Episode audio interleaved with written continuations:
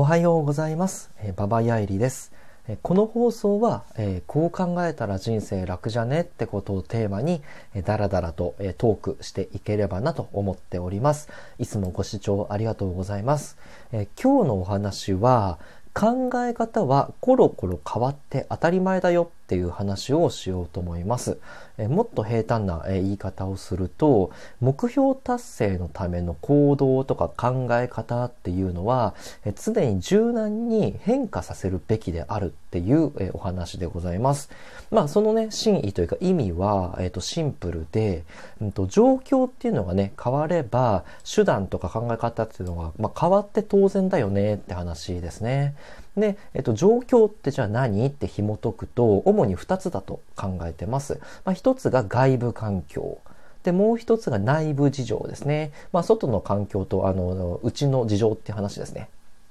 で、うんと、まあ、これに合わせて、えっ、と、考え方とか手段とかっていうのは、うんと、臨機応変に変えるっていうのが、あの、一番本当はいいんだよねっていう話ですね。ただ、ただですよ。ただ、人は、え一貫性のある人っていうのにね、え好意を抱くことが多いですよね。で特に仕事とかね、え最初と言ってることが違うじゃねえかってなるとね、え結構反感を買ったりすると。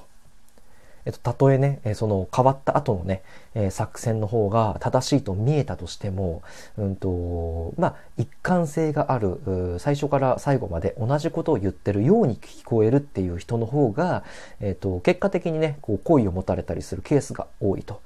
で、えっと、その一貫性っていう概念がね、また結構難しいんだけれども、えっとね、多くの場合ですね、その一貫性という概念で、外野から見た外野視点の主観で判断されるケースが多いんですね。なので、その本人というよりは、旗から見た人から見たら一貫性があるかないかっていうのを、えー外から見てる人間自身が判断しちゃうと。こっち側じゃなくてあっち側の人間が勝手に判断をね、下しちゃう。一貫性があるかないかっていうことの方が多いと。いう話ですね。で、主役自身はね、あの、当の本人は一貫性のある行動をしているつもりでも、観客がそう判断してくれなかったら、世の中的にはね、えーその主役っていうのはね、ブレブレなやつっていうことで認識されちゃって、あの、好感度を下げてしまうっていうことがよくありますね。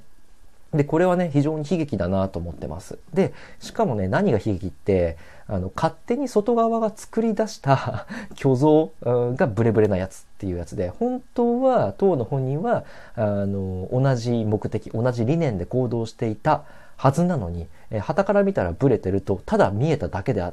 だけで、ブレブレなやつっていうふうに判断されちゃうという、まあ、外側の奴らが勝手に作り出した悲劇だなと思ってます。で、あの、昨今の、えコロナウイルス事情、コロナウイルス騒動で、えーなんかね、そういうね、ケースをね、結構見てきたんですよね。で、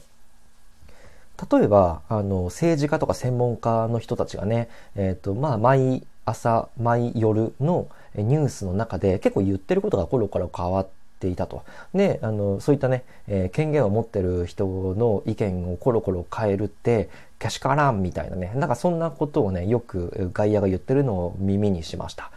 で、まあ、政治家に限らずなんですけど、えー世の中、えー世間の言い分っていうのもね、まあ、その時結構七変化状態だったと思うんですね。で、ざっくりね、あの、分析すると、こんな感じだったと思うんですよ。あの、まあコロナウイルス騒動を一つ例に挙げてみれば、まあ、2月下旬ぐらいですか？で、3月上旬ぐらいの時に、まあ、あの、豪華客船の中でね、えっ、と、ウイルスがこう、日本に入ってくるって時に、まあ、未知のウイルス、まあ、よくわかんないけど、まあ、明日から仕事に普通に行こう、みたいな感じのが、だいたい初期の頃。で、その後3月中旬ぐらいに、うん、このウイルス結構やばくねと。自粛しよう、自粛と。あの、経済、経済止めてもね、あの、病人を出すなっていう形で、えー3月中旬ぐらいだったはずですね。で、3月下旬ぐらいからちょい待ったと。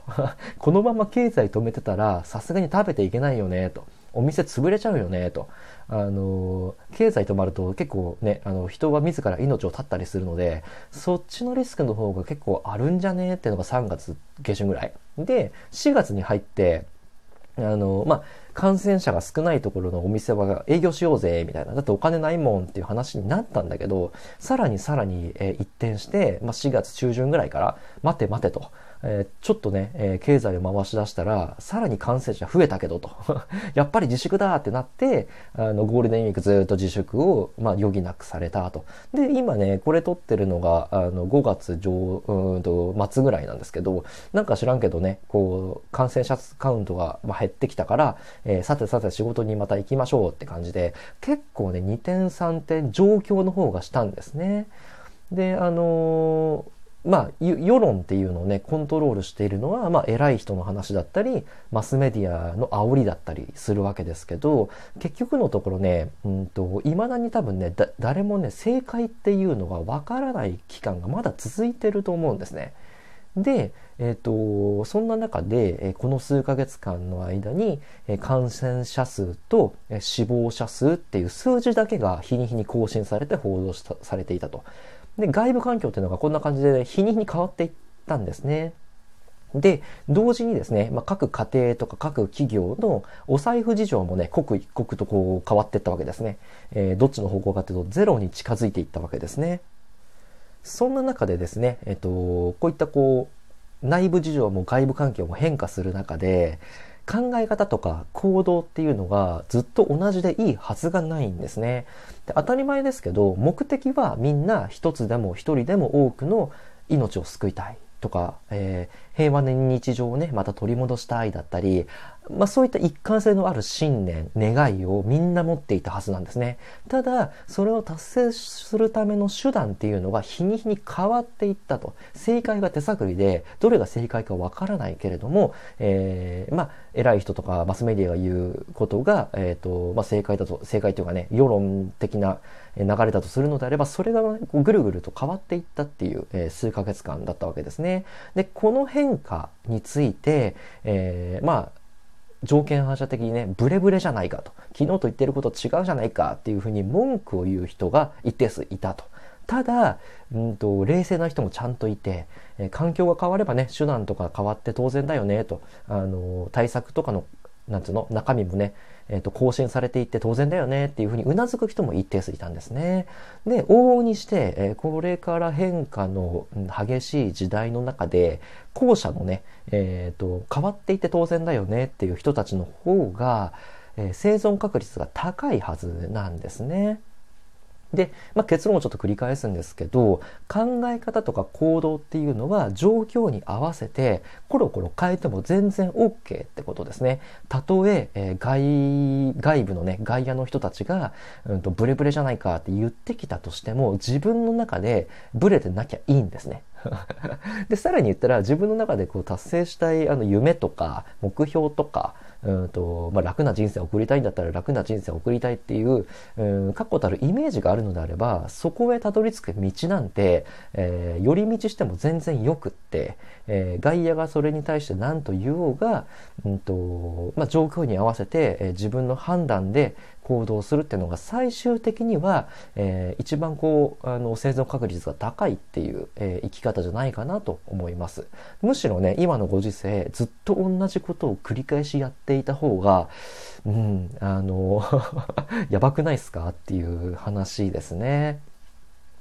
だからこう、リモートワークとかね、テレワークとかっていうのがね、せっかく普及したのに、えっ、ー、と、このコロナウイルス騒動があの収まって、あの、じゃあまた出社なとかっていうことでね、うん、今までこう、いい進化を遂げたにもかかわらず、また対価をこうね、また同じことを繰り返す方向に、えっ、と、戻すとかっていう、もし流れがあなたの会社であるとしたら、えー、それはね、えっ、と、頭の悪い行為だと思って、うんと、ぜひ抗議すべきですね。